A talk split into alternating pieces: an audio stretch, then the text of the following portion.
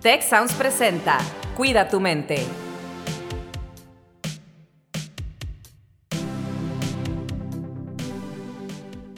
Hola, ¿qué tal? Bienvenidos a un episodio más de Cuida tu mente. Soy Rosalinda Ballesteros y el día de hoy tenemos un invitado, bueno, yo digo que de lujo, que es parte del Instituto de Ciencias del Bienestar Integral, Mario Toledo, que es uno de los investigadores del instituto. ¿Qué tal, Mario? ¿Cómo estás? Muy bien, Rose, muchas gracias. Muchas gracias por la invitación y pues bueno, y por la presentación, ¿no? También para mí es eh, muy importante y un lujo que, que me invites acá a platicar contigo. Pues justamente tenemos un tema el día de hoy, que es un tema, creo que ambos eh, hemos trabajado en él porque es un tema muy importante y yo siempre digo que en el instituto cuando no estamos felices estamos resilientes. El día de hoy vamos a hablar de resiliencia justamente.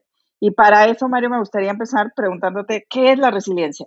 Bueno, pues mira, la, resiliencia viene, este término, ¿no? Tomado de, la, de la física, ¿no? O sea, se, se, refiere como a esta habilidad que tienen los objetos para modificar su forma y, restablecerse de nuevo, ¿no? es decir, entonces, eh, devolver a su forma antigua, ¿no? Eh, la psicología, pues bueno, como hace en muchos eh, otros conceptos, ¿no? Los toma de otras ciencias y los aplica hacia el comportamiento humano, ¿no? Entonces, eh, la resiliencia, pues viene a ser esta habilidad que tienen las personas, ¿no? Para sobreponerse o para volver a su estado actual después de pasar la adversidad. Sin embargo, eh, la gente, ¿no? Que ha estudiado la resiliencia, pues bueno, sugiere, ¿no? Que no es nada más volver al estado, al estado anterior, ¿no? sino Además de eso, es crecer a, partir de la adversidad, ¿no? Entonces podríamos definir que la, resiliencia es esta habilidad que tienen las personas para sobreponerse a la adversidad y para crecer eh, después de haber eh, experimentado la adversidad. Fíjate que a mí me gusta mucho una definición que no es de un psicólogo, sino de un ex militar, Eric Drittens, que dice que la resiliencia es eh, la capacidad que tenemos los seres humanos de incorporar de la mejor manera posible una experiencia negativa a nuestra experiencia de vida. Eh, y, creo que ahí está incluida la parte del crecimiento a partir de estas situaciones. ¿no? Yo siempre digo que no queremos poner a las personas en situaciones negativas, en situaciones eh, de alto nivel de estrés o en crisis de vida para que a partir de esto podamos crecer. Sin embargo, a todos en la vida nos van a suceder cosas pues, que no quisiéramos que nos pasen, ¿no? O sea, es parte del ser humano. ¿No? Entonces, aquí mi siguiente pregunta para ti, Mario, es precisamente, pues, ¿por qué tendríamos los seres humanos que ser resilientes, ¿no?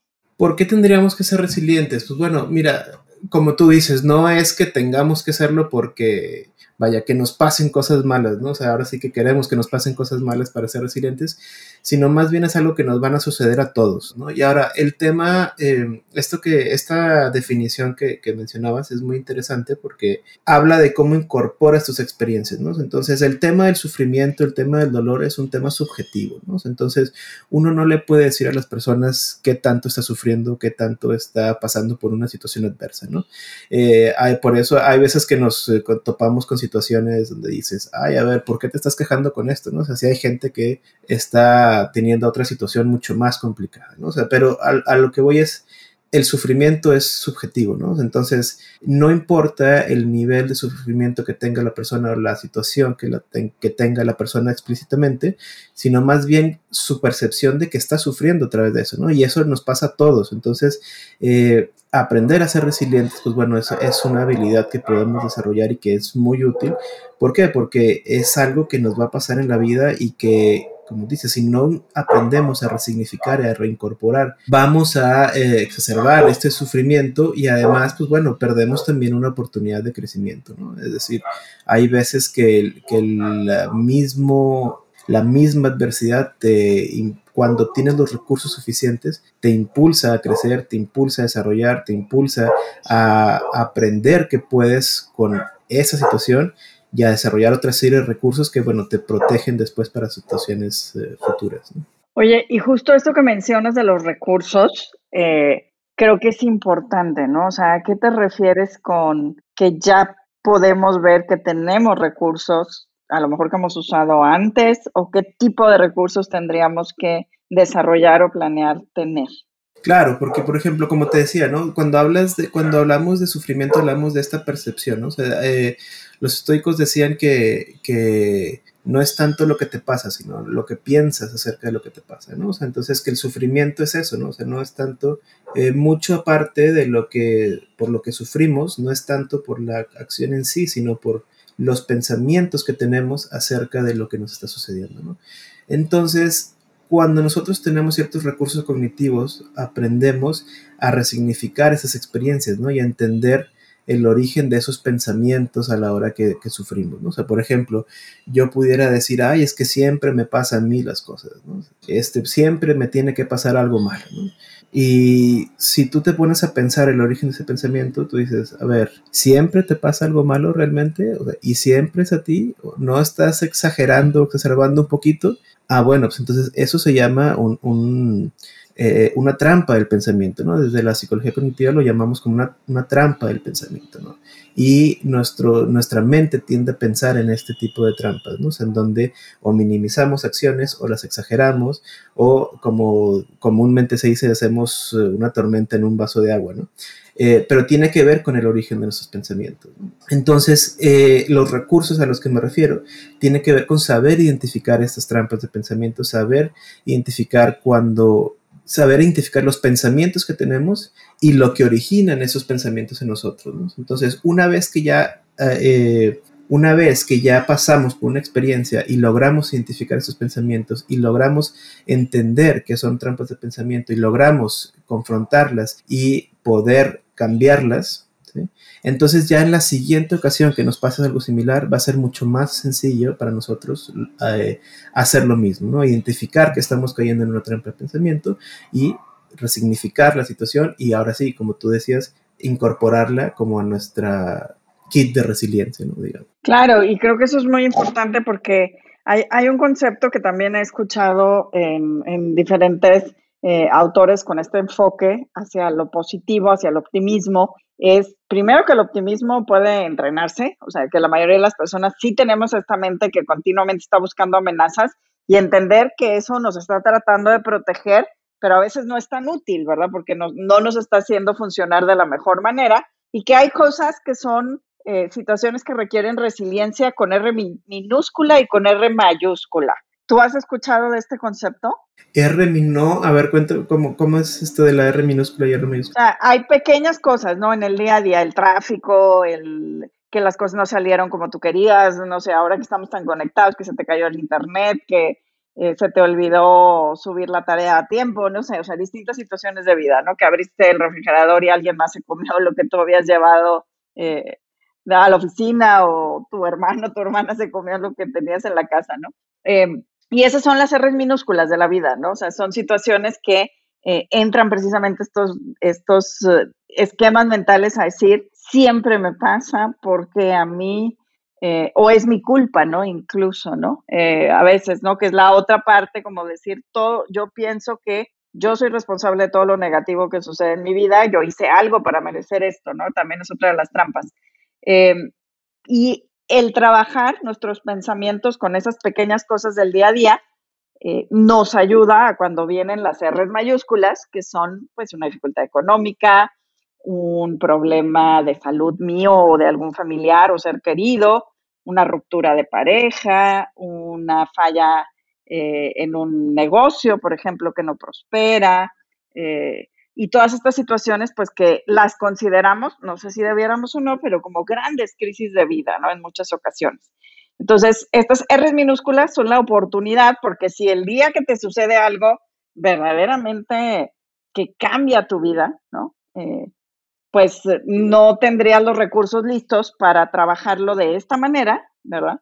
Y sin embargo, cuando toca estar triste y que haya dolor, pues toca, ¿no? Pero ¿cómo lo llevas de mejor manera? Esto se refiere a este concepto de la R minúscula y la R mayúscula. Claro, tiene muchísimo sentido, ¿no? O sea, porque em, justamente de eso se trata, ¿no? O sea, cuando tú logras entrar en un estado en donde sabes o entiendes que el optimismo, la resiliencia son, son entrenables, ¿no? Es decir, los puedes aprender, puedes aprender a ser optimista, puedes aprender a ser resiliente, ¿sí? Pues justamente eso es lo que intentas hacer, ¿no? O sea, cuando se vuelve un esfuerzo consciente, ¿no? Constante de aprender a ser resiliente, entonces, pues bueno, lo aplicas con situaciones, problemas que a lo mejor no son tan graves, ¿sí? Y, y, una vez que aprendes a hacerlo, cuando te pasan situaciones más fuertes, pues bueno, sabes eh, lidiar con ellas. ¿no? Entonces, ahí es donde te digo que no es donde nosotros queremos eh, decir que sería bueno que, que, a todos nos pasen malas cosas, pero pues es a través de esas cosas malas que nos pasaron, pues que, que aprendes a hacerlo, ¿no? Este, yo no sé, yo te puedo hablar de mi experiencia y pues bueno, de dónde aprendes más de cuando te equivocas, ¿no? O sea, cuando aprendes a volar mejor en aeropuertos y cosas, pues cuando te dejó un vuelo, ¿no? O sea, cuando no te iban a dejar pasar, ¿no?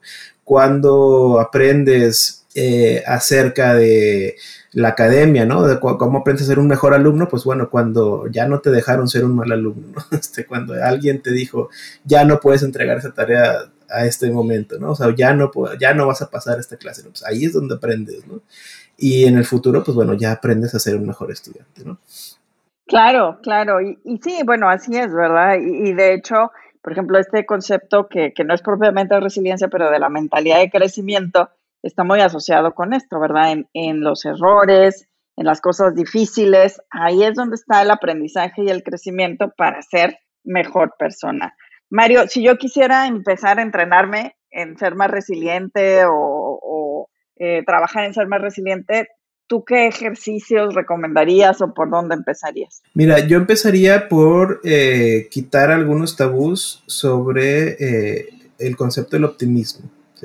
Para empezar, quitarnos esta idea. Yo, yo creo, lo que yo veo en la gente, ¿no? Es que cuando hablas de optimismo, eh, se, relaciona mucho o casi lo ponen como un sinónimo como alguien iluso, ¿no? O sea, alguien optimista es alguien iluso o irreal, ¿no? Incluso la gente te dice, no, no es que sea, no es que sea pesimista, ¿no? Te dicen, es que soy realista, ¿no? Eh, y pues no es así, ¿no? incluso, pues la verdad es que las, las, personas pesimistas no son realistas porque justamente están cayendo en esas trampas de pensamiento que decimos que están distorsionando las posibilidades realmente de que algo malo les vaya a suceder, eh, eh, etcétera. Entonces, lo primero que yo empezaría es, o invitarlos es a desarrollar una visión optimista, ¿no? Y, y, y después entender que el optimismo hay una parte disposicional y una parte explicativa, ¿no? ¿Qué quiere decir esto? Una, una, el optimismo disposicional sí tiene que ver con esa parte de la gente que por naturaleza, por carácter, por personalidad, pues tiende a pensar que las cosas van a salir bien, ¿verdad? entonces hay gente que es así, habemos gente que tuvimos que aprender a ser optimistas, ¿no? Y para eso está el estilo explicativo, ¿no? Que tiene que ver con un optimismo que está en función de entender o cambiar la manera en que explicas por qué te suceden las cosas, ¿no? O cómo te suceden las cosas, ¿no? Y ahí es donde viene la, recomendación, ¿no? Entonces, eh, generalmente, ¿no? Pues nos, hay, una, hay un ejercicio, ¿no? Que, que utiliza Martin Seligman este, y Karen Rivich que se llama el ABC, ¿no?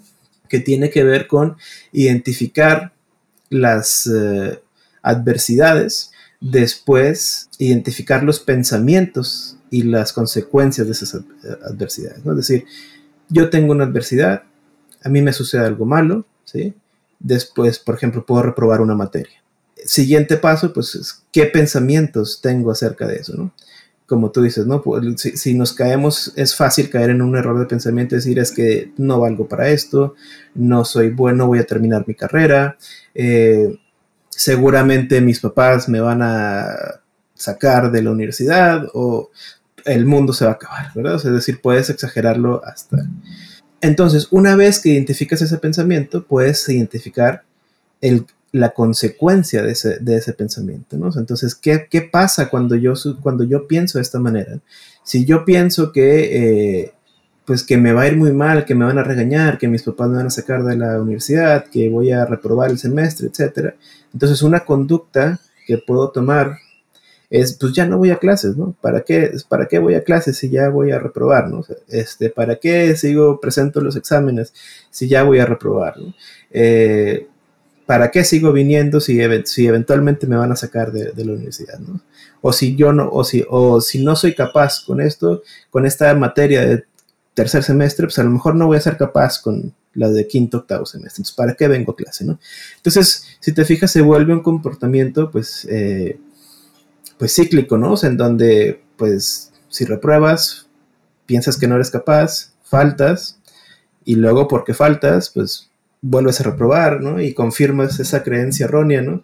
y pues otra vez vuelve a empezar todo, ¿no? Y, así, así, así. Entonces, pues bueno, aquí lo que te dice el ejercicio a veces es que identifiques el, pensamiento, ¿no? Este, y el comportamiento que estás teniendo con base en este pensamiento y puedas, eh, puedas contrarrestarlo, ¿no? O sea, que puedas... Eh, eh, ¿cómo se dice? Retarlo, ¿verdad? Retarlo, exactamente. Darte la opción de pensar distinto, ¿no? Exactamente, ¿no? Entonces, eh, nos dice, por ejemplo, ¿no? Nos, dice esta, eh, desde la psicología positiva, ¿no? Por ejemplo, entendemos que, por ejemplo, el optimismo explicativo te dice, ninguna situación es para siempre, ¿no? Entonces, pues una situación adversa no va a durar para siempre. Entonces, un pensamiento recurrente es ese, ¿no? Ah, pues bueno, ya nunca voy a poder pasar una materia, ¿no?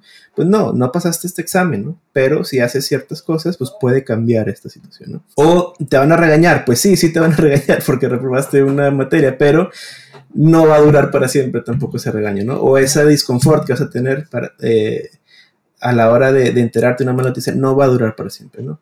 Otra cosa también importante es, por ejemplo, lo que decías, ¿no? Sea, si yo tengo la culpa de todo, ¿no? Es que yo no soy suficiente, es que yo no estudié, es que yo no hice tal, tal, tal, tal cosa, ¿no? Pues bueno, tampoco se trata de martirizarte, ¿no? Entonces también puedes eh, revertir o, confrontar estos pensamientos, ¿no?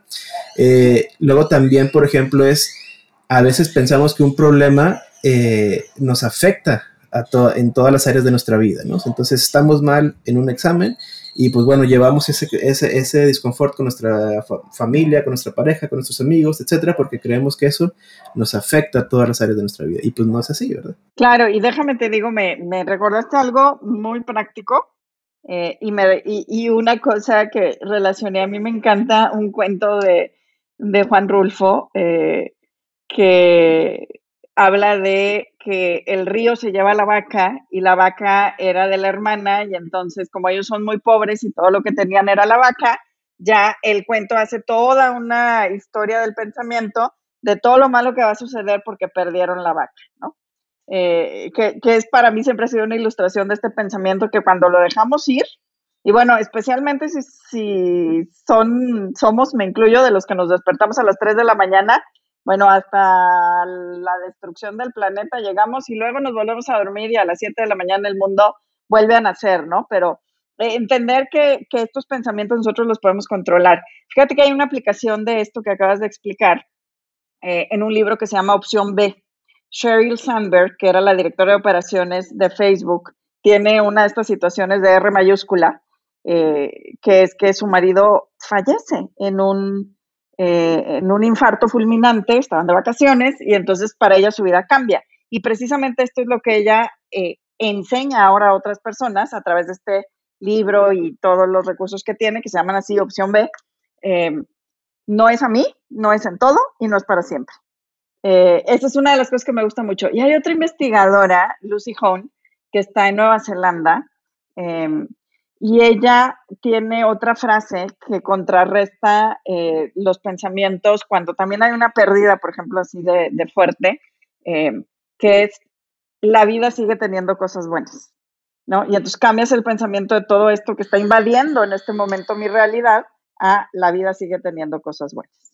Sí, totalmente, ¿no? Como te decía, o sea, tiene que ver con eso de no llevar esta situación problemática a otras áreas de tu vida donde sí puede que tengas ahí apoyo y donde sí puede que le estés pasando bien también, ¿no? Entonces, muchas veces el darte cuenta de que a lo mejor no la estás pasando bien en un área de tu vida, pero sí en otras, pues te ayuda a poder salir de ese ciclo, ¿no? Y poder encontrar recursos para, para, para resolver ese problema, ¿no? O sea, por ejemplo, cuando ha llegado a tener problemas en el trabajo, ¿no? Por ejemplo, dices, oye, pues bueno, ¿de dónde haces eh, uso de recursos, pues de tu relación. Si, tengo una muy buena relación con mi esposa, pues entonces ahí tengo un lugar donde ventilarme, donde pedir consejo, donde eh, poder apoyarme eh, y que luego eso me da fortaleza y me da perspectiva y me da eh, herramientas pues para poder resolver estos problemas que tengo en el trabajo, ¿no? O sea, pero si en cambio el problema del trabajo lo llevo a la casa, pues bueno, entonces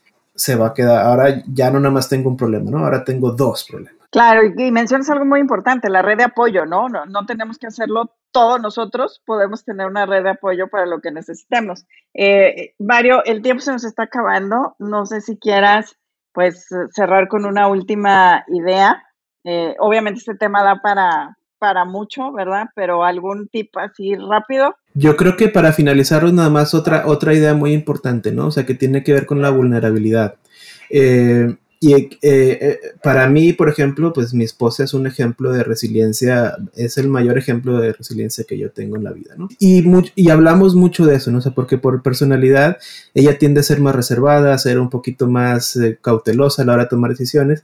Entonces ella dice, pues no, este, yo soy muy miedosa, y dice, y tú eres, yo quisiera ser como tú porque pues tú eres más valiente y tomas decisiones más fáciles, ¿no? Y digo, pues es al revés, o sea, eh, yo quisiera ser como tú, porque tú a pesar de que tienes miedo o dudas constantes, tú haces las cosas, ¿no? O sea, para mí es fácil porque pues, no sé, a lo mejor no pienso tanto las cosas o lo que sea, pero no me genera un problema tomar decisiones, ¿no?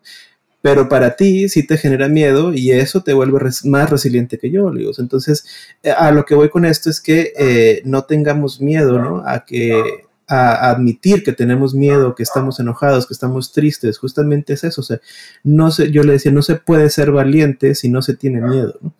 Eh, se puede ser resiliente si no se está pasando, si no te la estás pasando mal, ¿no? O sea, si no estás sufriendo. Entonces, pues es eso, ¿no? Yo les, yo les invitaría a, eh, a abrazar ese sufrimiento en términos de reconocerlo, admitirlo y, y pues afrontarlo, ¿no?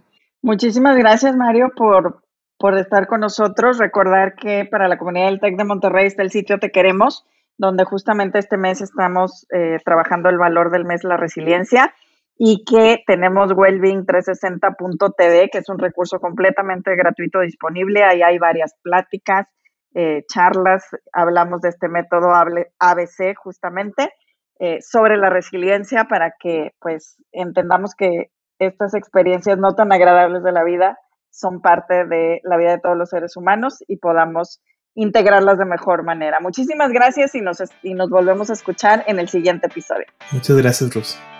Si quieres conocer más sobre cómo cuidar tu salud, te invitamos a escuchar Hola de Salud. La prevención hoy es parte del tratamiento. El podcast en el que nuestros expertos te darán consejos para vivir de manera sana, equilibrada y feliz. Felicidad, ese sería un objetivo último. Escúchalo en Spotify, Apple Podcast y Google Podcast. Gracias por escuchar un episodio más de Cuida tu mente. Productor ejecutivo de Tech Sounds, Miguel Mejía. Asistente de producción, María Monroy. Productor de Cuida tu Mente, Carolina Montes. Diseño, Daniela Solís, Lizeth Rodarte y Pilar Ortega. Postproducción, Max Pérez, Marcelo Segura y Sergio Chávez.